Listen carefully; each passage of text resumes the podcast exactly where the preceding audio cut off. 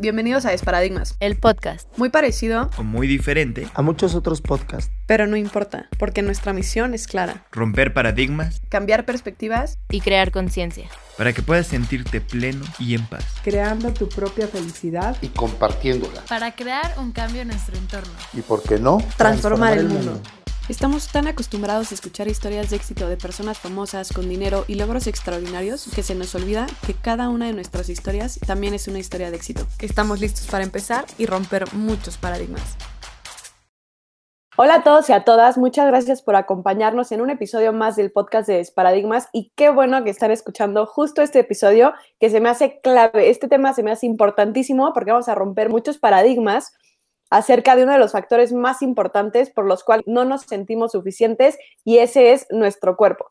Estoy segura que a todos y a todas, mínimo en algún momento de nuestra vida, hemos querido cambiar alguna vez algo de nuestro cuerpo porque se nos ha dicho que así como somos, no somos suficientes. Y realmente es de los temas que más me apasiona hablar y que más necesario se me hace compartir en todos niveles, a todas las edades, porque veo y he visto a tantas personas restringiendo, sufriendo por tener el cuerpo perfecto, entre comillas, eh, que tienen también trastornos alimenticios, por el miedo a no ser aceptados, por el miedo a no ser suficientes, a ser rechazados. Así es que listos y listas junto con nuestra invitada de hoy para transformar muchos paradigmas acerca de las dietas, del ejercicio de nuestro cuerpo y de nosotros mismos o nosotras mismas y sobre todo, más allá de la alimentación y el ejercicio, el comprender qué significa aceptar y respetar nuestro cuerpo y cómo podemos empezar a hacerlo cada vez más. Hoy me acompaña Lore Aranda, nutróloga con maestría en psicología de trastornos de la alimentación, certificada en Mindful Eating y me dio muchísimo gusto que me la recomendaran porque desde la temporada pasada estaba buscando algún experto, alguna experta en la alimentación, pero con este enfoque, el enfoque que ella tiene y que nos compartirá en este episodio. Lore, muchísimas gracias por acompañarnos. Muchas gracias a ti, Pau, por la invitación. Me da mucho gusto estar aquí. Qué bueno. Y cuéntanos un poquito, Lore, de lo que te apasiona y por qué haces lo que haces. Claro que sí.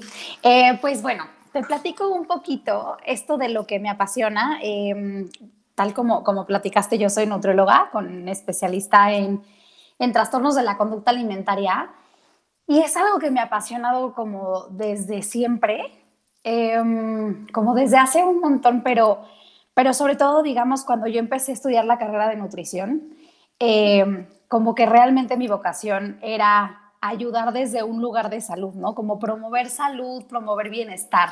O sea, literalmente yo buscaba eso, ¿no? Como promover a través como de, mi carrera y de mi profesión em, salud y bienestar. Y pues yo salí de la carrera hace 10 años, aprox, un rato. Em, y la realidad es que yo salí con, con, el enfoque de nutrición como tradicional, ¿no? En, en esta dinámica de hay alimentos buenos, hay alimentos malos, hay alimentos que te hacen bien y hay alimentos que te hacen mal. Y yo pensaba, o sea, lo pensaba porque eso fue lo que aprendí académicamente, que, que, eso verdaderamente te podía dar bienestar o malestar. Y interesantemente, bajo ese enfoque, yo empecé a darme cuenta de que la relación con la comida tenía mucho más impacto en el bienestar que lo que se comía en sí mismo. Claro. ¿No? O sea, que no es que, o sea, el, el brócoli no te va a dar bienestar, ¿no? Y, no voy a, satanizar ningún alimento, suficientes alimentos satanizados tenemos en nuestra cabeza, pero ningún alimento que tú te imagines en tu cabeza que se, entre, entre comillas, se clasifique como malo, te va a brindar malestar por sí mismo, sino la relación que estableces con ese alimento. Ok. Entonces, em, eso por un lado y además toda la connotación que le tenemos, ¿no? O sea, como el si yo siento que es malo, entonces me empiezo a sentir fatal cuando lo como. Claro le ponemos como, como un valor moral, ¿no? O sea, si yo ya me comí ese alimento que es malo, entre comillas, entonces me vuelve mala persona, ¿no? O incluso usamos palabras la culpa, claro. Claro. E incluso usamos palabras como, hoy pequé porque me comí tal cosa. O sea, es como me volví mala persona por comer algo.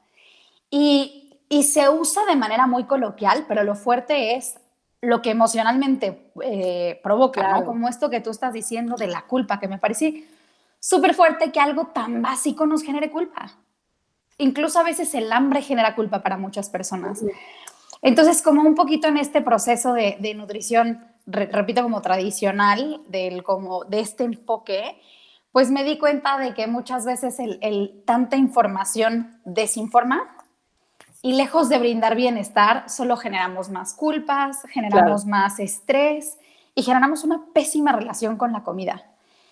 Aunado a lo que eso implica y el cómo eso se lleva al cuerpo, ¿no? Porque es como hoy pequé, entonces seguro ya tuvo un impacto directo en mi cuerpo en este instante, ¿no? O sea, porque además tenemos pensamientos mágicos muy interesantes, ¿no? Como de, de nuevo, como hoy me comí esto que entre comillas es malo, me vuelve mala persona y entonces mi cuerpo ya es horrible. Ya, sí, sí.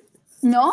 Sí, total. Entonces, como que es una línea, como un caminito muy marcado, que lejos, repito, de estar brindando bienestar, creo que generaba mucho malestar, independientemente de si los niveles de glucosa están perfectos, de colesterol, de triglicéridos, porque como que el enfoque tradicional está muy basado solamente en lo físico y se nos olvida que el bienestar también es mental, también es emocional, también es social. Claro. Entonces fue un poquito por ahí donde me empezó como, como a apasionar todo lo que, lo que engloba todo esto y de reconocer que somos mucho más que eso, ¿no? Somos mucho más que un cuerpo. Total. Y, y que tenemos que cuidar mucho más que solo nuestro físico. Y no me refiero a físico estético, sino, sino nuestro cuerpo físico. Porque, porque repito que el bienestar no nada más está alojado ahí. Entonces, un poquito ahí es donde, donde empezó mi pasión por esta, por todo este, esta como, como integridad de ver al, al ser como lo que somos, que somos integrales, que somos, repito, mucho más que un cuerpo, que a veces parece que nos limitamos a eso, ¿no? Claro, y creo que ese es el enfoque que me encantó desde que vi tu Instagram, ¿no? Que me recomendaron el podcast y todo, y dije como, qué padre, porque para mí al final eh, la vida es integral, como dices, y creo que justo que podamos meter, o sea, tanto en deportes, en alimentación, hagamos en lo que hagamos, ¿no? O sea, que también en la parte psicológica esté envuelta la parte física, el bienestar integral, como dices, es para mí lo más importante y lo que me llamó más la atención. Y dentro de todo este camino que has llevado desde la nutrición eh, tradicional y la alimentación y todo, ¿cuáles han sido algunos de los principales paradigmas que tú has logrado romper en cuanto a nutrición y alimentación? Uf, muchísimos. A ver si me acuerdo, a ver si me acuerdo de todo. Pero bueno, voy a, voy a compartir como los más, los que para mí han sido como muy, muy, muy relevantes, ¿no? O sea, em, por un lado creo que el cambio de palabra que estoy usando de no buscar salud sino bienestar, ¿no? Porque salud se queda muy corto.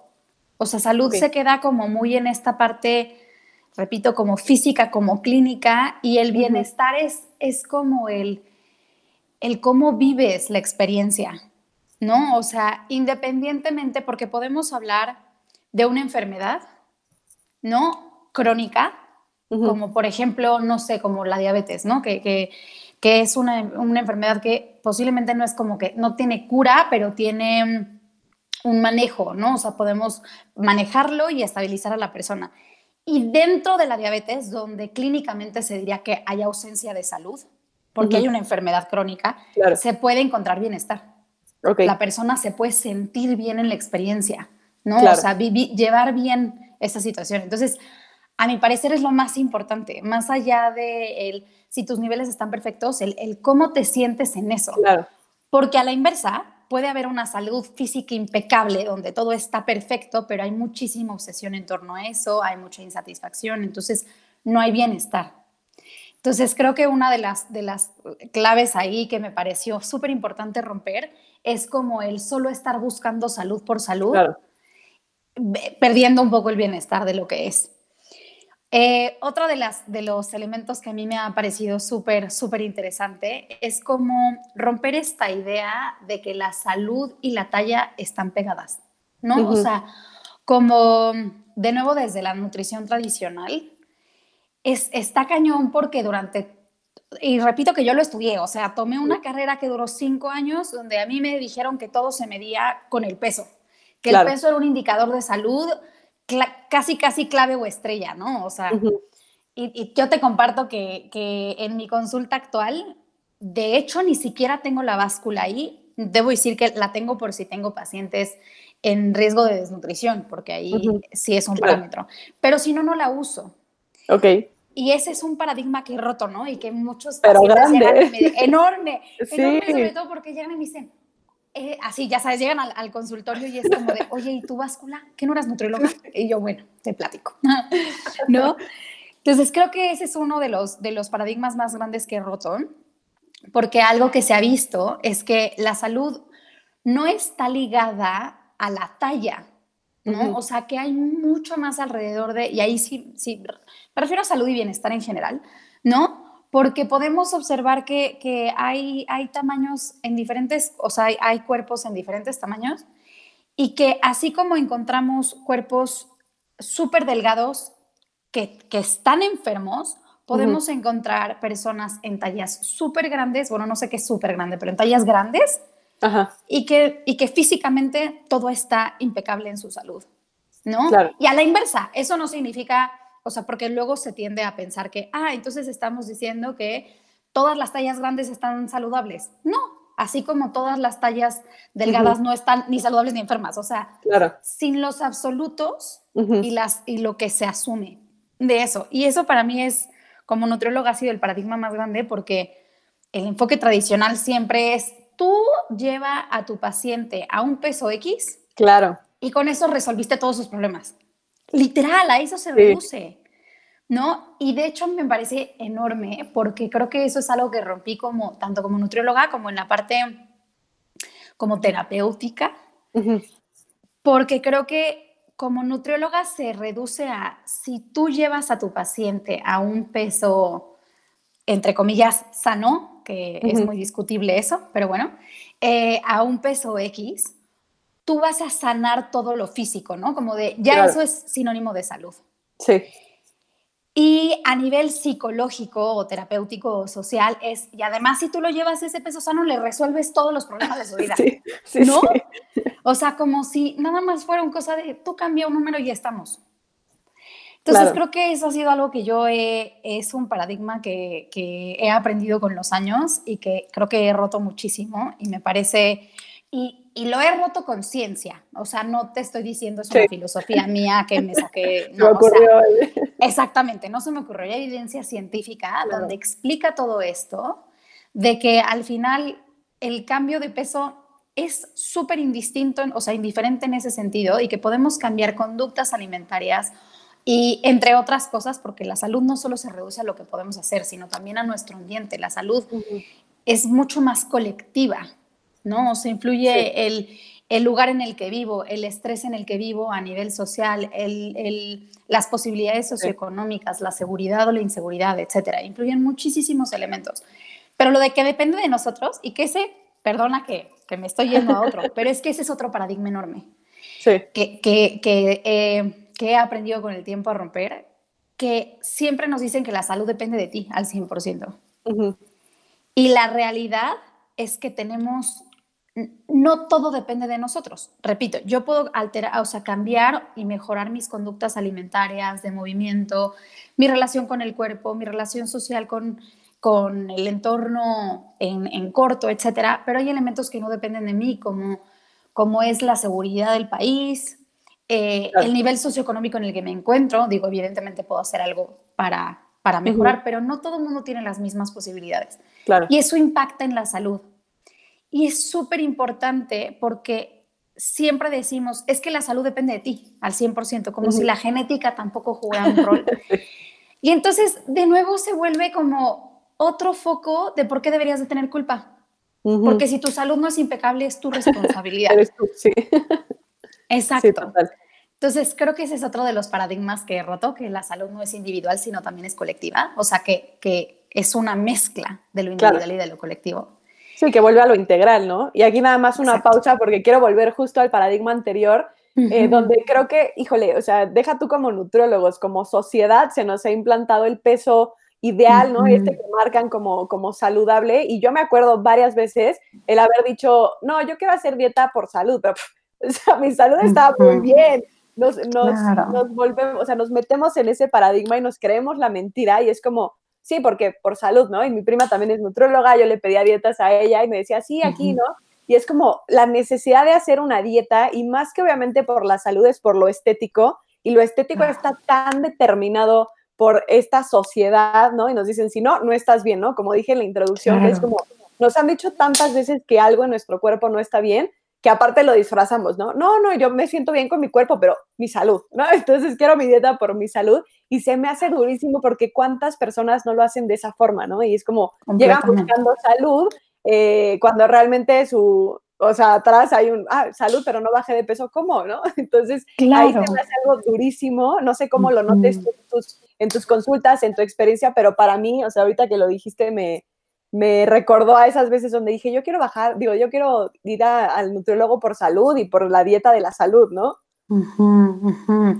Y esa parte está cañón porque es lo que nos venden, ¿no? Como de, esto es por salud, cuando es de, pues ya te, ya te, hiciste tus estudios, estás perfecta, ¿no? O sea, a nivel físico, o, o sea, como, como a nivel clínico estás perfecta. Entonces, tu alimentación previa o actual te estaba brindando salud. Entonces, esto es algo que, se vende muchísimo, como, como que lo vendemos como salud y lo compramos como salud, cuando en el fondo está elementos mucho más profundos, que es como donde viene la parte del, como, como de mi bienestar o de mi relación con el cuerpo, ¿no? Porque de nuevo se nos vende además lo mismo, que es parte de los paradigmas que, sea, que, que yo he roto en, en lo personal, de esto que te decía hace un ratito, ¿no? O sea, de que si yo llego a tal peso, entonces ya me voy a sentir bien en ese hueso. Porque además es, viene como mucho con esa idea, ¿no? De yo vengo por salud, entre comillas, pero en mi cabeza el la salud se encuentra en el número tal o en la talla tal, ¿no? Sí, sí, sí, total. Que es como, no se encuentra en el nivel de glucosa, en el nivel de energía, en el nivel de calidad, no, se encuentra en una talla, ¿no? Claro. Y además asumimos que en esa talla o en ese peso se encuentra además el bienestar psicológico. La no, sí, me encanta que lo hayas dicho porque, porque la realidad es que, o sea, como a nivel filosófico, eso es lo que buscamos todos, ¿no? Como, como la felicidad. Pero pensamos que está en una talla. Y me parece lo más fuerte porque así se vende, porque es real, ¿no? O sea, tú ves, ahora que las redes sociales son un gran un, gran área de mercado, ¿no? O sea, todo, todo lo vemos como de, claro, y, el, antes y el después, y el, antes y el después es una persona en un cuerpo más grande, con una cara de depresión. O sea, es que de verdad parece súper manipulado. Y después es como, como un cuerpo más delgado y una cara de felicidad radiante de mi vida está solucionada. Entonces, se vende eso. Eso es lo que se vende. Pero evidentemente la realidad es que si no se trabaja todo lo de alrededor, da igual que pase con tu peso. Sí, de acuerdo. Y de hecho, para muchas personas en, mi consulta, algo que ha pasado muy interesante es que muchas llegan y me dicen, llegué a ese peso y nada cambió. Solo mi peso. Sí. Solo mi guardarropa. Sí, claro. Pero eso que tú dices de lo que buscamos es felicidad, claro, claro. ¿Y por qué está tan depositado en el cuerpo? Porque socialmente hay mucho juicio al cuerpo, hay mucho ataque, hay mucha discriminación. Y, eso da una sensación además de que cierto cuerpo, cierta figura, da una sensación de pertenencia, de poder. Entonces, no me parece ilógico que haya una constante búsqueda de cierto tamaño que nos promete felicidad, poder, eh, pertenencia, etcétera. Claro. Entonces, suena muy banal, o sea, y no lo quiero decir desde un lugar peyorativo, al contrario, o sea, como de, pero es que suena muy banal, pero es que el fondo, lo que se está buscando es muy profundo. Sí. Solo que definitivamente no se encuentra ahí. Claro, no, lo disfrazamos y yo creo que al final termina siendo como el dinero, ¿no? Cuando tenga tanto dinero ya voy a ser feliz. llegas ahí y sigues buscando y al final con tu cuerpo se vuelve lo mismo, que es justo donde quiero entrar, si tú no lo aceptas, tú no lo respetas, tú no lo amas, está muy difícil que teniendo el peso que tengas, porque cuántas personas que ya llega a ser, yo creo, tú me, corregirás, si no, un trastorno de estás en un buen peso, estás en una buena figura, pero tanto se nos vende esta otra, eh, bueno, más, más que la figura, el, no somos suficientes tal cual somos, que bueno, me falta esta lonjita y este, ¿no? Cualquier cosita no está bien con mi cuerpo y a veces es el peso, a veces el color de mi piel, de mi pelo, de mis ojos, lo que sea, ¿no? ¿Cómo aquí, Lore, eh, bueno, más, más que qué significa respetar y aceptar tu cuerpo, ¿no? Porque yo siempre he hablado mucho de, del amor propio y todo, pero he Mm. escuchado que, que tú lo diferencias, ¿no? Entonces, primera pregunta, ¿qué significa respetar y aceptar tu cuerpo? Y después, ¿cuál es la diferencia con el amor propio? Mira, yo siempre lo ejemplifico como si fuera una relación con una persona. ¿no? O sea, porque creo que es mucho más fácil entenderlo hacia el otro y luego lo llevamos hacia nosotros mismos. Como esta parte, el cómo, cómo, cómo entenderías tú que estás respetando al otro o aceptando al otro. O sea, aquí, aquí te invito a ti, Pau, y a los que nos escuchan, como a pensar en, en cómo, cómo me comporto yo cuando estoy respetando a la otra persona. Y lo voy a diferenciar un poquito de, de amor, porque yo puedo a la otra persona no amarla, pero puedo respetarla, ¿no? Claro. Que respetarla significará no la agredo, no la ataco, no la juzgo, la dejo ser. La respeto y la, o sea, la, la trato o lo trato desde un lugar amable y desde un lugar digno. Claro. Ese sería el respeto. ¿no? Y la aceptación sería, y además elijo, te, te- o sea, va, va un poquito con el, creo que el, el- el dejar ser va más del lado de la aceptación, como te dejo ser tal Claro. cual eres, ¿no? Y yo pongo un ejemplo, seguramente todos nosotros tenemos alguna persona cercana a la que, a la que queremos mucho o a la que aceptamos, o, o más bien sí, que le tenemos cierto aprecio o que valoramos, y que no es perfecta o perfecto, porque, porque nadie lo es, ¿no? Entonces, posiblemente eh, tú, Pau, me caes súper bien, pero hay algo de ti que no me encanta. Aclaro que no, no te conozco lo suficiente. Entonces, para que la gente no vaya a creer que hay algo de ti en particular. Es un ejemplo nada más. Pero en este ejemplo, ¿no? O sea, como chance y tú me caes súper bien, pero hay algo de ti que no me encanta, ¿no? O sea, hay algo que, que posiblemente eres muy impaciente y eso, pues, no me encanta. Pero desde el lugar de respeto, yo elijo no desear cambiarte. O sea, no tengo la intención Claro. de cambiarte. Solamente acepto que eres una persona y que como persona, pues no eres perfecta. Y que vas a tener tus, tus en- entre comillas, defectos, que no me gusta la palabra defectos, pero que vas a tener cosas que no me gustan y cosas que me gustan. Punto. Claro. Como neutralizar un poquito. Pero desde este lugar de cómo te valoro a ti y te reconozco como un ser, Claro. elijo aceptarte tal como eres, sin quererte modificar nada. Sí. Entonces, si eso lo llevamos hacia nosotros mismos o hacia nosotras mismas, es justamente lo mismo. Respetar sería no atacarme, no juzgarme, eh, como tratarme desde un lugar digno, como decir, un poquito como tú decías, y, y creo que es algo que hacemos demasiado, ¿no? Que cuando nos volteamos a ver es para juzgarnos, para atacarnos, para decir lo imperfecto, entre comillas, que es mi cuerpo, ¿no? O sea, Sí. no me estoy volteando a ver para decir, uy, eh, el día de hoy mi piel luce súper hidratada, sup- o hoy me veo radiante, hoy tengo una luz en la mirada, ¿no? Siempre es para verme lo que no me gusta. Claro. Entonces, desde un lugar de respeto será tratarme con dignidad y que parte del respeto también es alimentarme como mi cuerpo lo necesita, moverme como mi cuerpo lo necesita, Claro. hidratarlo, descansarlo, tratarlo con dignidad. Y desde un lugar de aceptar, de aceptación, es reconocer que así como, como tú, Pau, como yo, Lorena, como cualquier persona allá afuera, no somos perfectos, mi cuerpo tampoco tiene que serlo. Y si yo puedo trabajar en aceptar que yo, por ejemplo, soy súper acelerada, posiblemente hasta puedes notarlo en mi forma de hablar, ¿no? Soy muy acelerada o soy muy intensa. Y Ajá. hoy en día creo que he aprendido a no verlo como, como un Como defecto o no. Creo que tiene sus ventajas. Pero, pero incluso si yo he podido como aprender a aceptarme como persona, reconociendo que no soy perfecta, Claro. ¿no? O sea, que, que, que tengo cosas que, que, que podrían ser áreas de oportunidad. ¿no? Y elijo aceptarlo porque es parte de mi personalidad y no lo voy a cambiar porque sería cambiar mi esencia. Claro. Entonces, un poquito el aceptar es también reconocer que mi cuerpo tiene cosas que me gustan y cosas que no me gustan, pero desde un lugar de aceptación aprendo a convivir con eso. Aprendo a vivir la experiencia de vivir en este cuerpo con cosas que me gustan y que no me gustan, sin atacarlo, sin juzgarlo y sin hacer todo lo posible por cambiarlo para ver si un día hay no, o sea, todo es perfecto y me encanta, casi, casi, ¿no?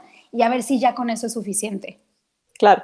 Y aparte, yo digo, o sea, perfecto en cuanto a aquella, ¿sabes? claro. Volvemos a lo mismo de la quién? que nos han pintado y lo que vemos y con quién nos comparamos y todo. Y al final, o sea, en esta parte, yo no creo que esté mal que, que, quieras cambiar alguna parte de tu cuerpo, pero sí cuando hay esos juicios de los que tú hablas, ¿no? O sea, siento que cuando te aceptas, muchas veces vas a dejar ese afán de cambiar cosas de ti y muchas otras las vas a cambiar desde un punto diferente, ¿no? Yo creo que sí hay cosas que tal vez queremos cambiar de nuestra personalidad o nuestro cuerpo, que de repente si decimos, soy súper enojana y realmente me gustaría cambiar, pero me acepto, ¿no? O sea, creo que el punto de aceptarte no es decir, nunca voy a cambiar esto, es decir, lo acepto ahorita porque es parte de mí y hago cosas desde esta parte como de la aceptación y el respeto para cambiarlas, ¿no? Y justo es, no, no me voy a juzgar cada vez que me enojo, no me voy a dar latigazos de, ay, me volví a enojar o volví a comer algo que no debía, y creo que también algo súper importante que había escuchado mucho también es esta parte del, respeto por tu cuerpo. Justamente lo que le das o no le das es, es parte de este mismo respeto, ¿no? Si es la comida chatarra, ¿no? Que a veces eh, creo que también tú, tú, lo manejas por ahí, la parte de, de, terminamos algo como malo o como bueno, ¿no? La, la comida chatarra tal cual, pues ya es mala, ¿no? Entonces nos sentimos culpables y entonces vuelve a ser parte de esos paradigmas, pero al final, si ya más que eh, lo que se cataloga como bueno o malo, si ya vi que estos alimentos, sean fresas, sea brócoli o sea papas, ¿no? Me hacen mal, o sea, me, hacen sentir mal, bueno, pues entonces a mi cuerpo no le voy a estar dando esto, ¿no? Si ya vi que me hace sentir súper bien eh, levantarme y salir a correr y cuando no lo hago me siento sin energía y todo, pues es esa parte del, del respeto a tu cuerpo que creo que, que también lo mencionas, ¿no? Y, y yo siempre he sido como muy promotora del, del amor propio, pero creo que tú lo mencionas también como, pues, los primeros pasos justo son como aceptación y respeto, ¿no? ¿Cuál? O sea, ya después que empiezo a aceptarme y a respetarme, ¿sí lo ves como el siguiente paso a empezar a, amarme? Sí, y esta parte, gracias por, por, ponerlo así tal cual, porque, porque muchas veces se salta directo al, y, y, literal lo digo, ¿no? O sea, lo digo como, como mucho con mis pacientes pasa que me dicen, es que yo odio mi cuerpo.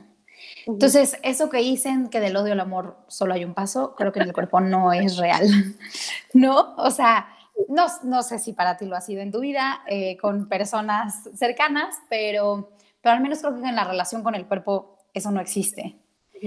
Y que es un paso, ¿no? O sea, son ir pasando, o sea, yo más o menos, no es, no es literal, pero yo más o menos siempre les explico a mis pacientes que son como pasitos de primero lo odio, sí, para quien esté en ese punto, y después lo neutralizo. Ni lo odio, ni lo quiero, ni lo acepto, ni lo respeto. Solo, solo no lo odio, ¿no? Solo estoy en un punto en el casi, casi puede haber una indiferencia. Claro. Y de ahí podemos empezar a pasar al, al, o sea, como que es ni lo juzgo ni lo ataco, y de ahí podemos pasar a respetar que es entonces ya lo trato desde un lugar digno.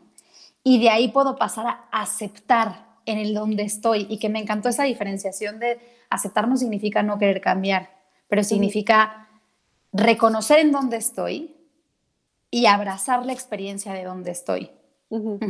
Porque muchas veces es, no quiero estar, no quiero estar, desde un lugar como muy repulsivo. Claro.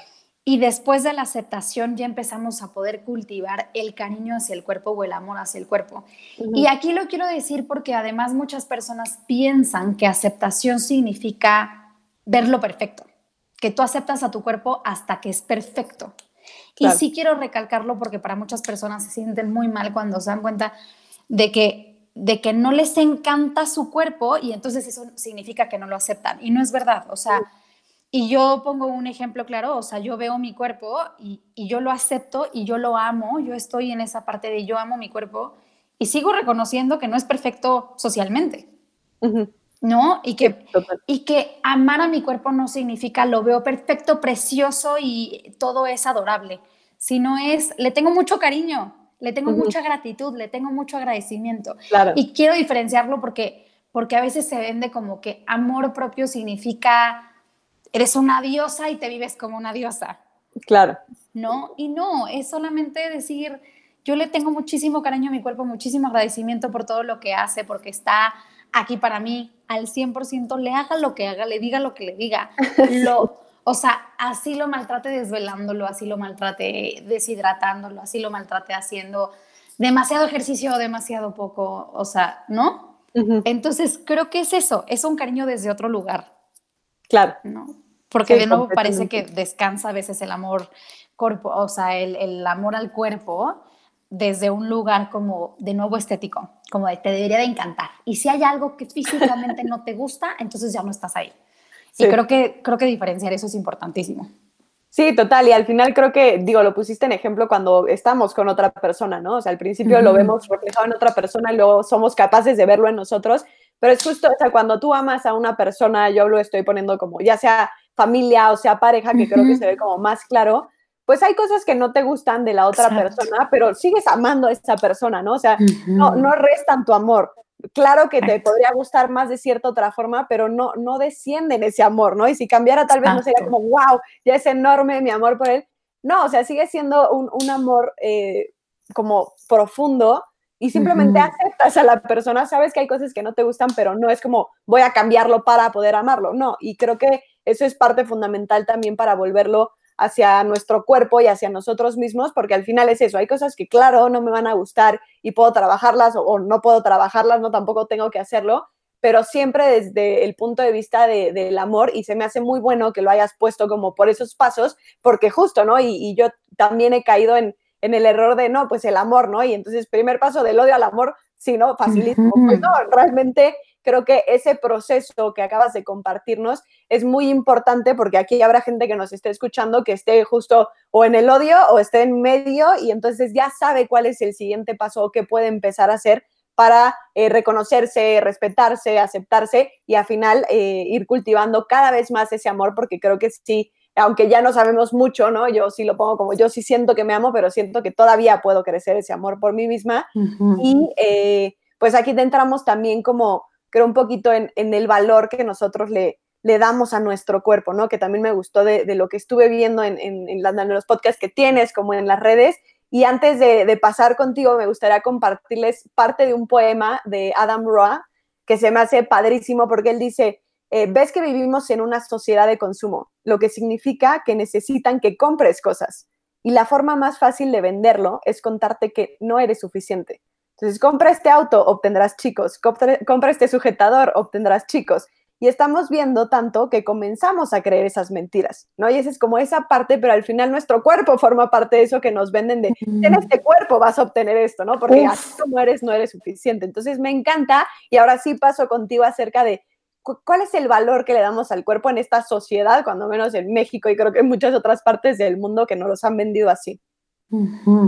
Uf, es una pregunta súper fuerte, porque ¿qué le depositamos o cuál es el valor que le hemos dado?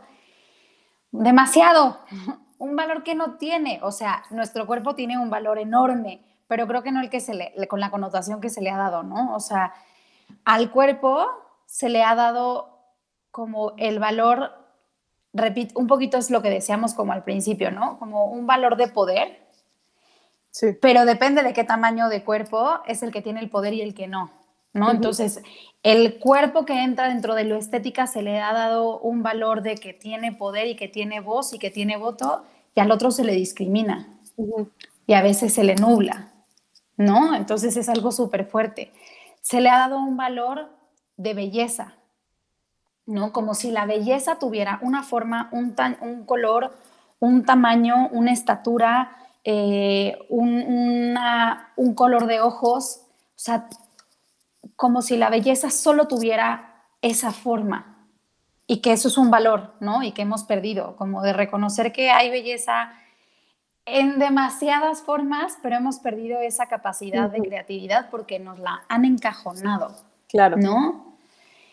Se le da un valor de pertenencia, como quienes pertenecen son los que tienen cierto cuerpo o las que tienen ciertos cuerpos y los demás no pertenecen. Claro. Y, y algo que a mí me parece súper fuerte es no solo pertenencia, sino existencia, ¿no? O sea, cuando vemos, por ejemplo, esto, esto creo que es una revolución que está empezando y ha ido cambiando poquito a poco, pero cuando tú ves una revista, los cuerpos de ciertos tamaños no aparecen simple y sencillamente no existen. Sí. Como si no existieran. Entonces, Claro. el mensaje es súper rudo, como de tú existes o tú mereces estar, mereces ocupar un espacio solo si tienes tal tamaño, o sea, como, como esta parte. Y creo que es algo que se le ha dado mucho al cuerpo, ¿no? Sí, total. O como tú decías, el, lo que mereces, que es, es algo como el, yo merezco porque soy persona, punto se acabó, porque soy un ser, punto se acabó, no por el tamaño corporal o por mi figura, yo merezco solo porque sí. Pero son valores a los que les, que les hemos depositado al cuerpo.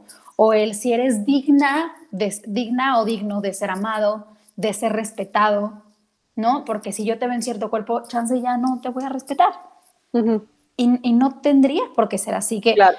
Que a mí me parece como muy gráfico compararlo, por ejemplo, con el racismo, porque es un poquito lo mismo, ¿no? Y, y las personas que son como, que, que pueden ser sensibles al racismo, lo pueden ver muy claro, como de, como por qué estamos haciendo menos una persona solo por el color o por la raza o por de dónde viene, no tiene sentido pero parece que todavía no estamos tan familiarizados que tampoco tiene sentido que seamos Claro. agresivos, que juzguemos, Ujú. que critiquemos a la otra persona por su tamaño corporal. Sí. O que asumamos, por ejemplo, el que una persona sea más floja que otra por su cuerpo. No tiene Ujú. nada que ver. Sí, o sea, según, a mí nadie me ha discriminado porque yo no me, no me, ni tú me ves ni las demás personas me ven, pero yo soy súper chaparrita. Ujú. Nadie ha dicho, uy, qué floja es chaparra. Sí, no. Pero es un, pero ese es, eh, sí es un como valor o un juicio que se le pone a un tamaño Claro. corporal, ¿no? Como de si es más grande o es más delgado, es si es flojo, exitoso o no lo es, ¿no? O sea, un poquito todo eso. O Entonces, cuánto creo que- come, o cuánto, sí, ¿no? O sea, ya Exacto. viene arraigado. Si es disciplinado, disciplinada. Entonces Claro. creo que son muchos elementos que se les está poniendo al cuerpo que no son de ahí. Sí, tantos juicios, tanto... Y realmente aquí se me hace eh, importantísimo y por eso es uno de los temas que más me gusta tratar, porque al final, pues claro, o sea, tanto se nos ha vendido esta idea y, y realmente digo, la, la utopía o lo que a mí me encantaría ver es personas que, que se aceptan teniendo el cuerpo que quieran y, y que también aceptan a las otras personas con estos, porque aparte estos juicios que tú mencionas son súper inconscientes, ¿no? O sea, tal cual no es como de, tú no entras a mi casa por tu figura o por tu tamaño, Claro. no, claro que no, pero siempre hay este de, no, yo nunca tendría un novio o una novia de tal o cual forma, ¿no? Y, y Ujú. yo tal, ¿no? Entonces ya desde que empezamos a ver, o sea, si entramos a una fiesta o a cualquier reunión y vemos gente, ya empezamos a etiquetar desde el principio, ¿no? Claro. y, y deja tu amigos o parejas, lo que sea, pero sí es muy dura la- los prejuicios que tenemos acerca de los cuerpos. eh, y Ujú. también hay una amiga que dice las cuerpas, ¿no? En esta parte. Mm. Pero sí es como muy, muy definido eso que tenemos y cómo juzgamos a las demás personas por sus simples características físicas, que al final, eh, pues cada quien es perfecto, o sea, hablando como desde otro tipo de perfección, cada quien es perfecto desde el lugar en donde está con el cuerpo y con las características que tiene. Y para mí sí, esta utopía y a lo que yo busco llegar conmigo misma y con las demás personas es de aceptarnos tal cual somos y amarnos tal cual somos, porque al final ese es el siguiente paso como en esta evolución de conciencia de decir, soy suficiente tal cual soy, ¿no? También Ujú. aunado al, al poema de Adam Roa, es como, soy suficiente tal cual soy, y a partir de ahí yo empiezo a crear, pero, o sea, mi, mi mundo de posibilidades crece totalmente, ¿no? Entonces, para mí ese tema se me hace como muy importante y qué bueno que tocamos este, de, o sea, el valor que se le da al cuerpo, ¿no? Pero el valor que le tenemos que dar es más hacia lo que decías del agradecimiento y de este amor hacia él, más que del, del de poder o del de yo soy superior debido a mi cuerpo, ¿no? Y creo que también eh, toda la vida se nos ha hablado de estas dietas y del ejercicio como una forma que justo más allá de la salud, sí va anclado a la salud, pero también es esta forma de, de cambiar nuestro cuerpo. ¿Qué, qué piensas tú, Lore, de, de las dietas? Ay, ahí sí me vas a echar a andar, pero voy a, voy a ser concisa. Ah, em, mira, creo que pasa un poquito lo mismo que se nos vende como de con tal talla está la felicidad, se nos vende con esta dieta vas a lograr todo lo que has esperado en mucho tiempo, ¿no? O sea, y justamente la ciencia habla de que la eficacia de las dietas es de un 5%. ¿A qué me refiero con esto? Porque tú dirás, ay, no manches, yo he hecho mil dietas o yo he visto que mil gente hace mi- millones de dietas y bajan de peso maravilloso. Pero lo que no evaluamos es que la mayoría de las dietas o los la mayoría de los estudios que tú puedes leer de todas las dietas es que están evaluadas a corto plazo. Y lo que se ha visto es que el 95% de la gente que hace dietas, en un promedio de, o sea, de 5 años, siempre recuperan el peso. 95% de la población. Y eso te lo digo no con orgullo, sino con, con una vergüenza que he, trabajado yo, porque, o sea, yo repito que yo salí hace 10 años y yo empecé trabajando con el paradigma tradicional de la nutrición, haciendo dietas pensando genuinamente, y lo digo también sin juicio a las y los nutriólogos que estén en, este, en esta área, eh, buscando bienestar, pero desde un lugar como ingenuo o inocente pensando que estamos haciendo el bien, ¿no? Porque yo pensaba genuinamente que eso era bienestar. Y en mi consulta pasaba lo mismo. O sea, yo decía, soy buenísima, todo el mundo baja de peso, maravilloso, nadie sufre, porque además yo me consideraba como muy, muy laxa, ya sabes, como de, ay, no, y te voy a dar tu antojito acá y acá. No, o sea, procuraba, procuraba hacerlo lo más ameno posible, pero seguía haciendo una dieta, porque yo le seguía diciendo cuánto sí, cuánto no, y cuánto sí de cada cosa y, de qué tanto no tanto, ¿no? Entonces al final era una dieta porque yo estaba diciéndoles qué y el cuánto. Y yo decía, uff, soy buenísima, porque de verdad bajaban súper bien, hasta que de pronto los dejaba de ver y un año después, dos años después, regresaban conmigo en el mismo peso, o incluso habiendo recuperado un poquito más. Entonces ahí es donde yo empezaba a experimentar la frustración como nutrióloga de decir, Dios, o sea, ¿qué hice mal? No te, entre comillas, eduqué suficiente. Eso es lo que yo creía. No lo hice suficientemente bien.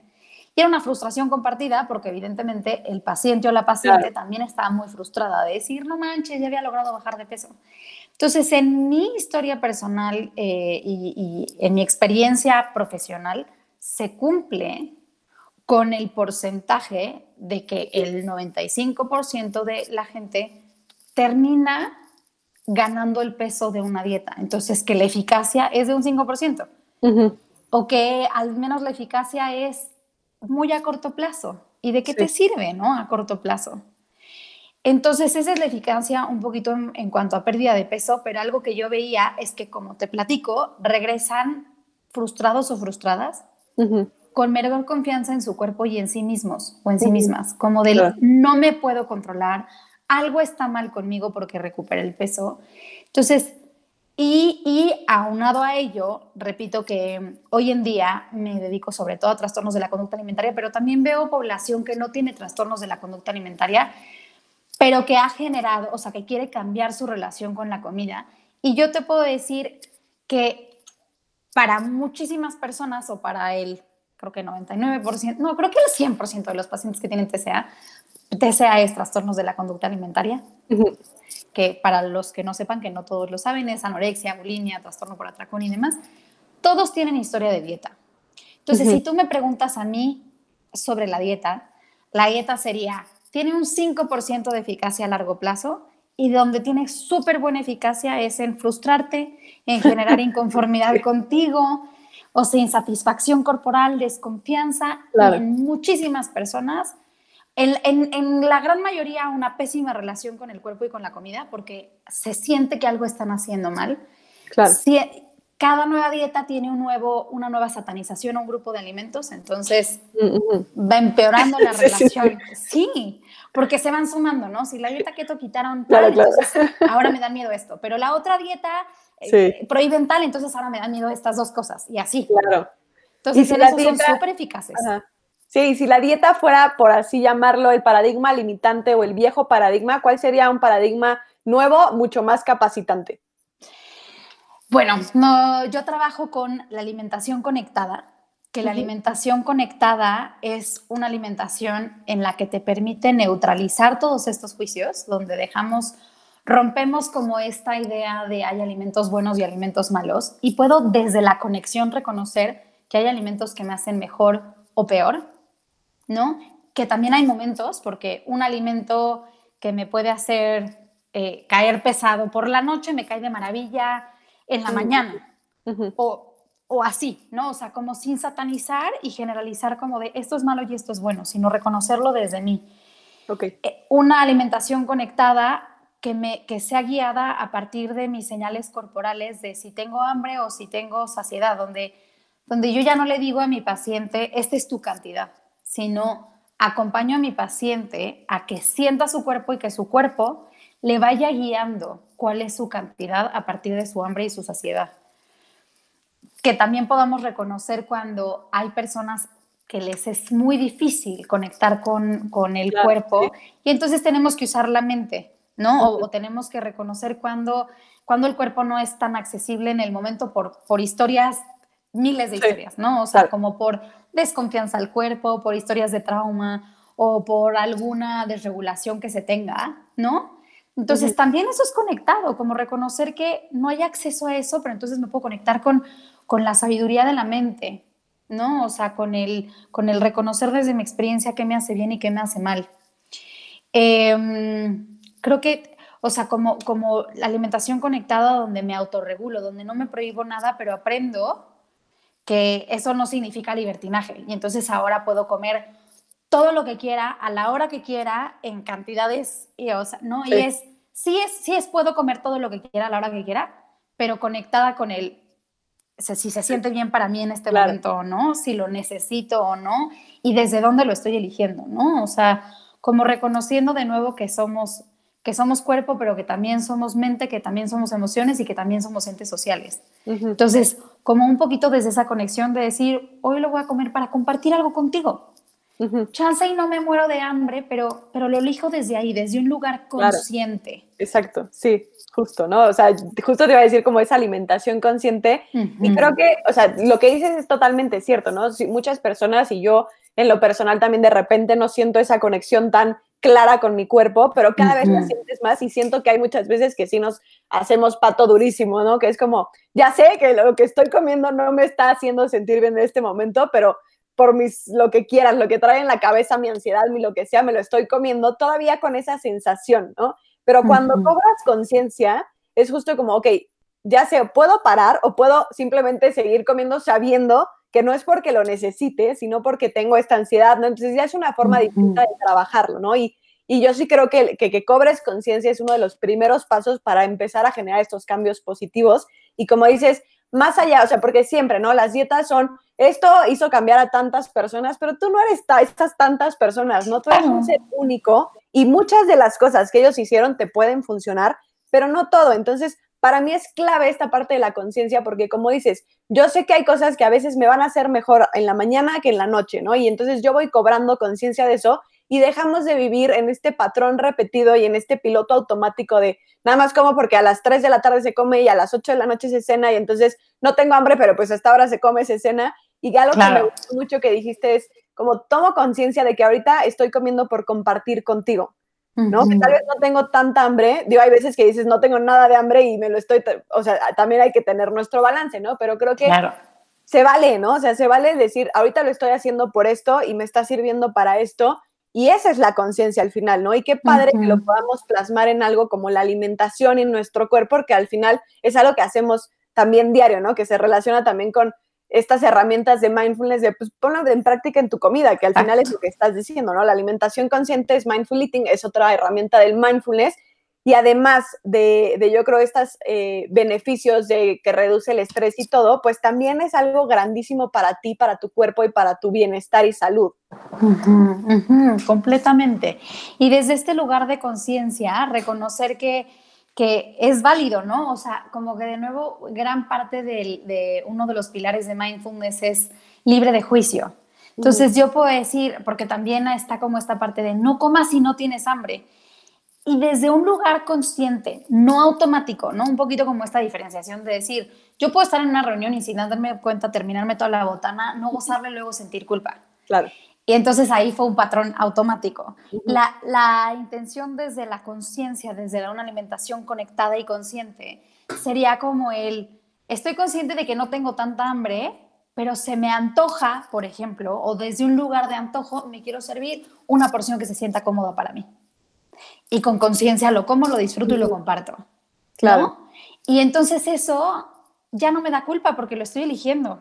Bueno, evidentemente desde un lugar elegido, o sea, desde un lugar ideal, eh, y que, pero que sí es la experiencia de muchos de, de los pacientes con los que trabajo, que la conciencia resta mucha culpa porque están eligiendo desde un lugar libre, ya no desde un lugar automático de impulsivo. ¿Me explico? Entonces es, pues no me muero de hambre, pero tengo muchísimo antojo y lo quiero hacer, perfecto. Y desde la conciencia de tengo antojo, también voy moderando mi ingesta. No es en automático, no me di cuenta y de pronto me acabé todo lo que había en el plato, ¿no? Entonces creo que eso cambia muchísimo y es como esa diferencia de desde un lugar de no juicio, reconocer desde dónde estoy comiendo y si quiero hacerlo, darme chance de elegir libremente. Sí, total. Pero, desde la conciencia y sin claro, juicio. Para mí se me hace importantísimo y para personas que apenas están escuchando por primera vez estos términos, ¿no? Que de repente eh, eso de conectar con su cuerpo se les puede hacer totalmente descabellado de decir, o sea, no, no tengo ni idea de cuándo y cuándo no. Ajá. ¿Cuál es como un primer paso para entrar en esta alimentación consciente? Mira, yo algo que trabajo tanto en talleres grupales como, como con mis pacientes individuales, les invito mucho a empezar a preguntarse, solo preguntarse. O sea, posiblemente ni siquiera, o sea, el conectar significa como establecer una comunicación con tu cuerpo, que suena como muy rebuscado.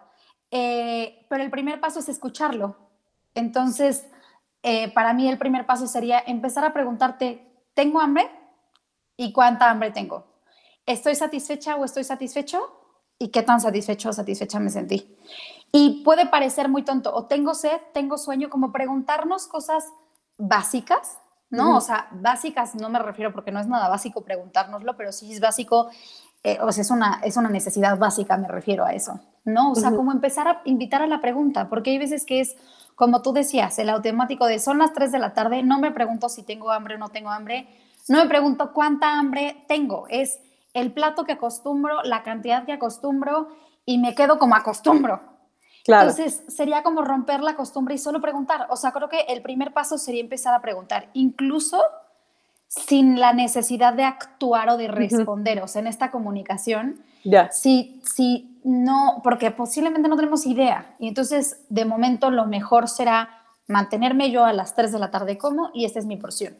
Si eso se siente bien, está bien.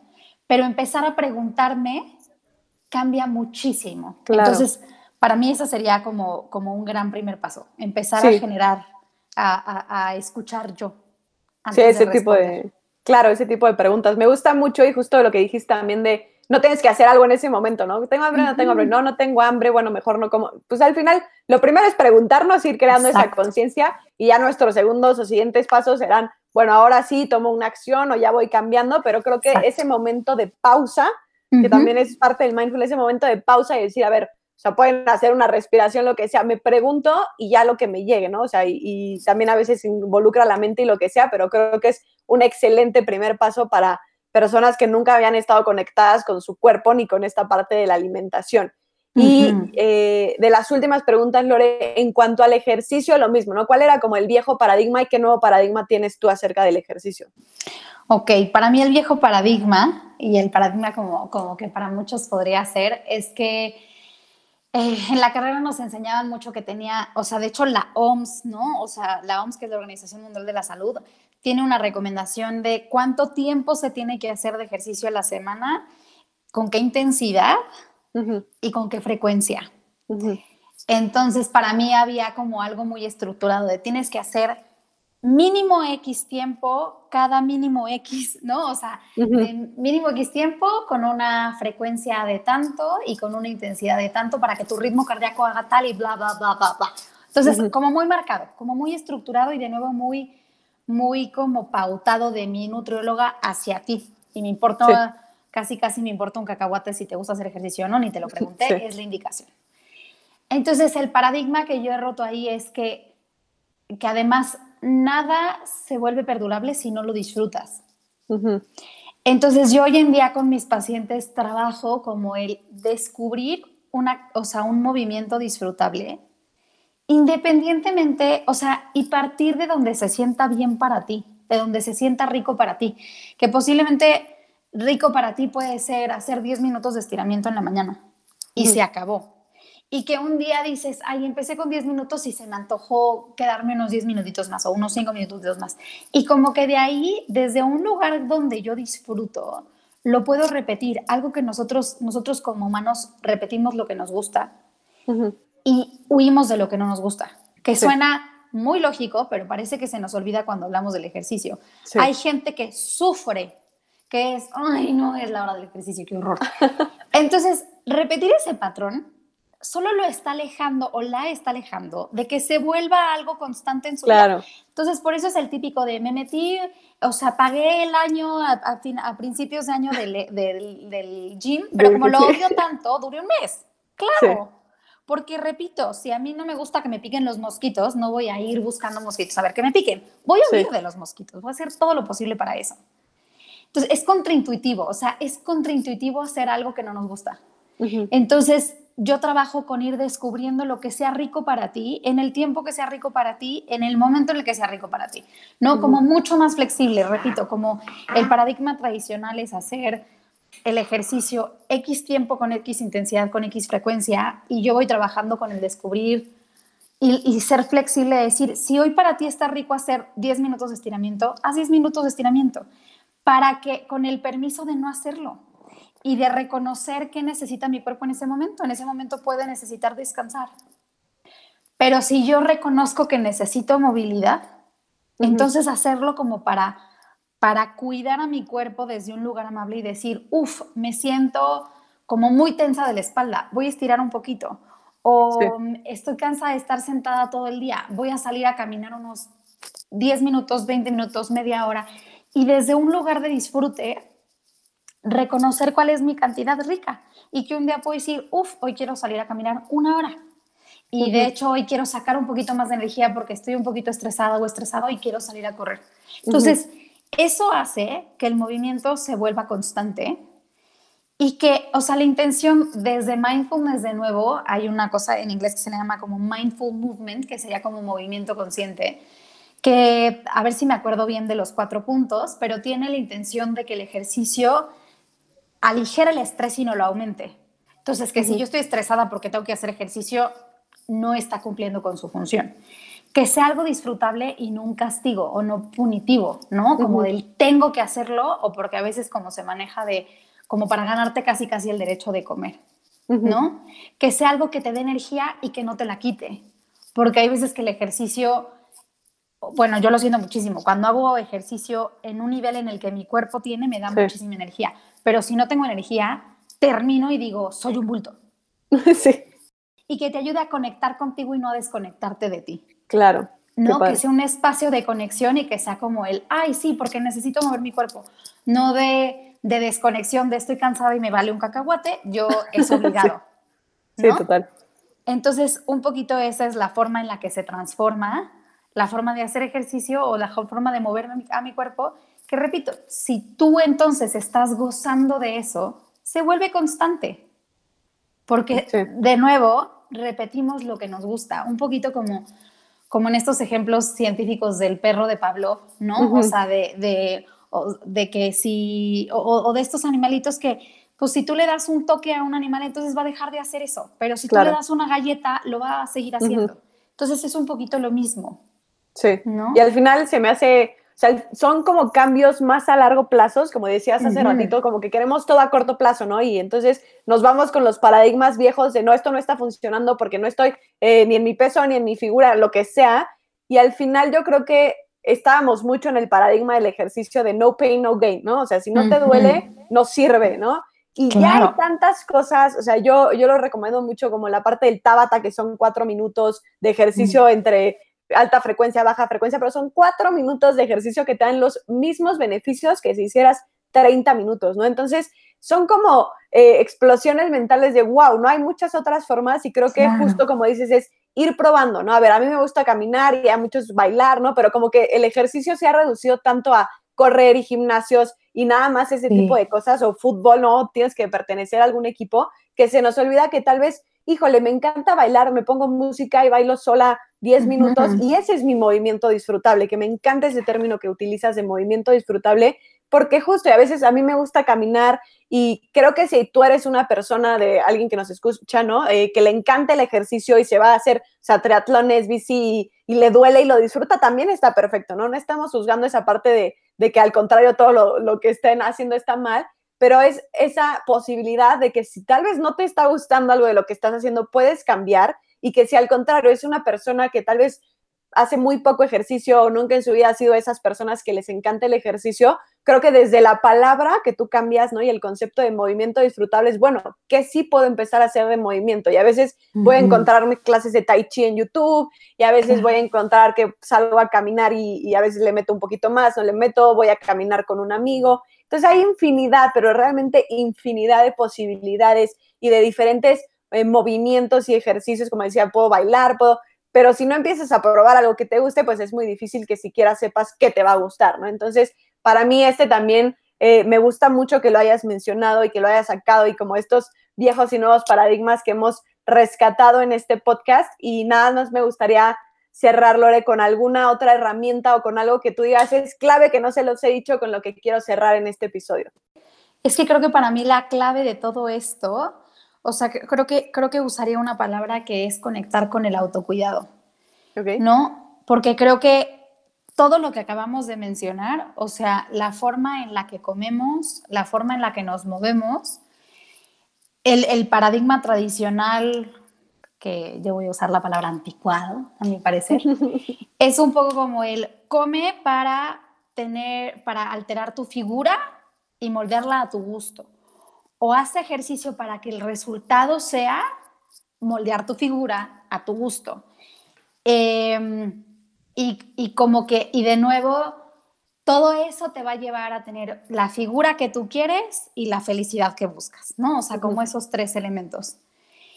Y yo recomendaría o trabajo desde un lugar de autocuidado de decir que la alimentación, que es tan básica o una necesidad tan básica, se vuelve un elemento de autocuidado que te brinde bienestar desde un lugar en el que puedas como rescatar y volver a disfrutar la comida desde un lugar en el que no haya nada prohibido, pero no haya libertinaje, o sea, con un lugar equilibrio eh, de equilibrio consciente que cuide de ti, que te permita cuidar de ti a nivel integral, que te brinde bienestar de manera integral, de nuevo física, social, eh, mental, emocional, y, que, o sea, como que sea como mutuo, ¿no? O sea, de yo cuido mi cuerpo alimentándolo y por lo tanto mi cuerpo me puede cuidar a mí.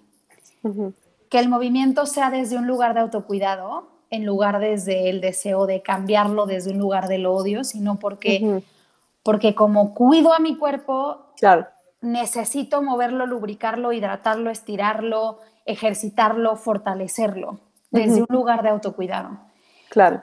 Y de nuevo desde este lugar de imagen corporal, reconocer que cuando yo estoy cuidando de él, mi relación con mi cuerpo se siente mejor y yo me puedo sentir mucho más cómoda en este cuerpo, sin esperar que tenga una talla, un peso, un tal, cuando mi experiencia de vivir con este cuerpo al que yo cuido, o sea, de nuevo hablando de que es una relación, si yo cuido de mi cuerpo, mi cuerpo puede como regresarme parte de la confianza y yo me puedo sentir más cómodo en él. No sé si me expliqué con eso. Sí. Sí, Pero creo que, creo que la palabra clave con la que yo trabajaría aquí sería autocuidado. O sea, que haga lo que haga yo en torno al cuerpo, o sea, desde un lugar de autocuidado, que me brinde mayor bienestar y que me brinde una sensación como de mayor comodidad de vivir en la experiencia, de lo que es la experiencia de vivir en este cuerpo. De acuerdo, sí, totalmente de acuerdo y al final creo que se relaciona con todos los eh, conceptos que vimos, ¿no? De respeto y, aceptación y amor, porque al final es eso, o sea, ese es tu autocuidado y, la forma en que expusiste todo en este episodio me encantó, creo que es algo que justo estaba buscando desde hace varios meses de poder encontrar esto, porque al final creo que las dietas y la alimentación y todo se nos ha puesto desde un lugar súper restrictivo y es como o sea, transforma el paradigma a un punto de disfrutar de nuevo eh, tu cuerpo, tu alimentación, el movimiento, para que realmente llegues a esa plenitud, ¿no? Y creo que eh, pues, se me hace clave todo lo que nos compartiste, Lore, te agradezco muchísimo a todos los que nos están escuchando, los y las invito a, a cuestionarnos todos estos paradigmas pasadas, a desafiar lo que nos han dicho sobre la alimentación, sobre el cuerpo, si estás haciendo cosas que te están gustando, estás disfrutando y, te están sirviendo adelante, continúa, ¿no? Pero si de pronto sientes que algo no lo estás disfrutando, que aunque llevas 20 años en dieta y ha sido algo que te ha servido, pero realmente adentro no se sentía tan bien, que hay nuevas formas, por ejemplo, las que hoy nos comparte Lore, y pues desarrollar esa nueva relación que queremos con nuestro cuerpo a partir de la aceptación, del respeto, del amor propio, para que podamos realmente crear esta plenitud que cada uno de nosotros queremos en nuestra vida. Eh, pues Lore, te vuelvo a agradecer muchísimo. También a todos los que nos escuchan, espero que también les haya servido mucho. Lore, ¿en dónde te podemos encontrar en redes? Al contrario, Pau, muchísimas gracias de verdad a ti por el espacio y a todos los que nos escuchan. En Instagram me pueden encontrar como nutrióloga-lorena-aranda, o sea, mi nombre. En Facebook como Alimentándote desde dentro por Lorena Aranda. Y um, eso es lo que tengo de redes. Muy bien, perfecto. Eh, sí les recomiendo mucho seguirla. La verdad es que yo eh, la he estado siguiendo unas semanas ya y me encantan los posts que pone porque justo van alineados con toda esta nueva visión. Y pues nada, nos vemos la próxima semana con un nuevo episodio. Muchas gracias. Muchas gracias por acompañarnos y escucharnos en un episodio más de Desparadigmas el podcast. Queremos invitarlos a seguirnos en redes como Desparadigmas, ya sea en Instagram, Facebook, LinkedIn o nuestra página de internet, donde podrán encontrar mucho más contenido acerca de estos temas y más herramientas de cómo poder crear más felicidad para nosotros y para los demás. Espero que les haya gustado.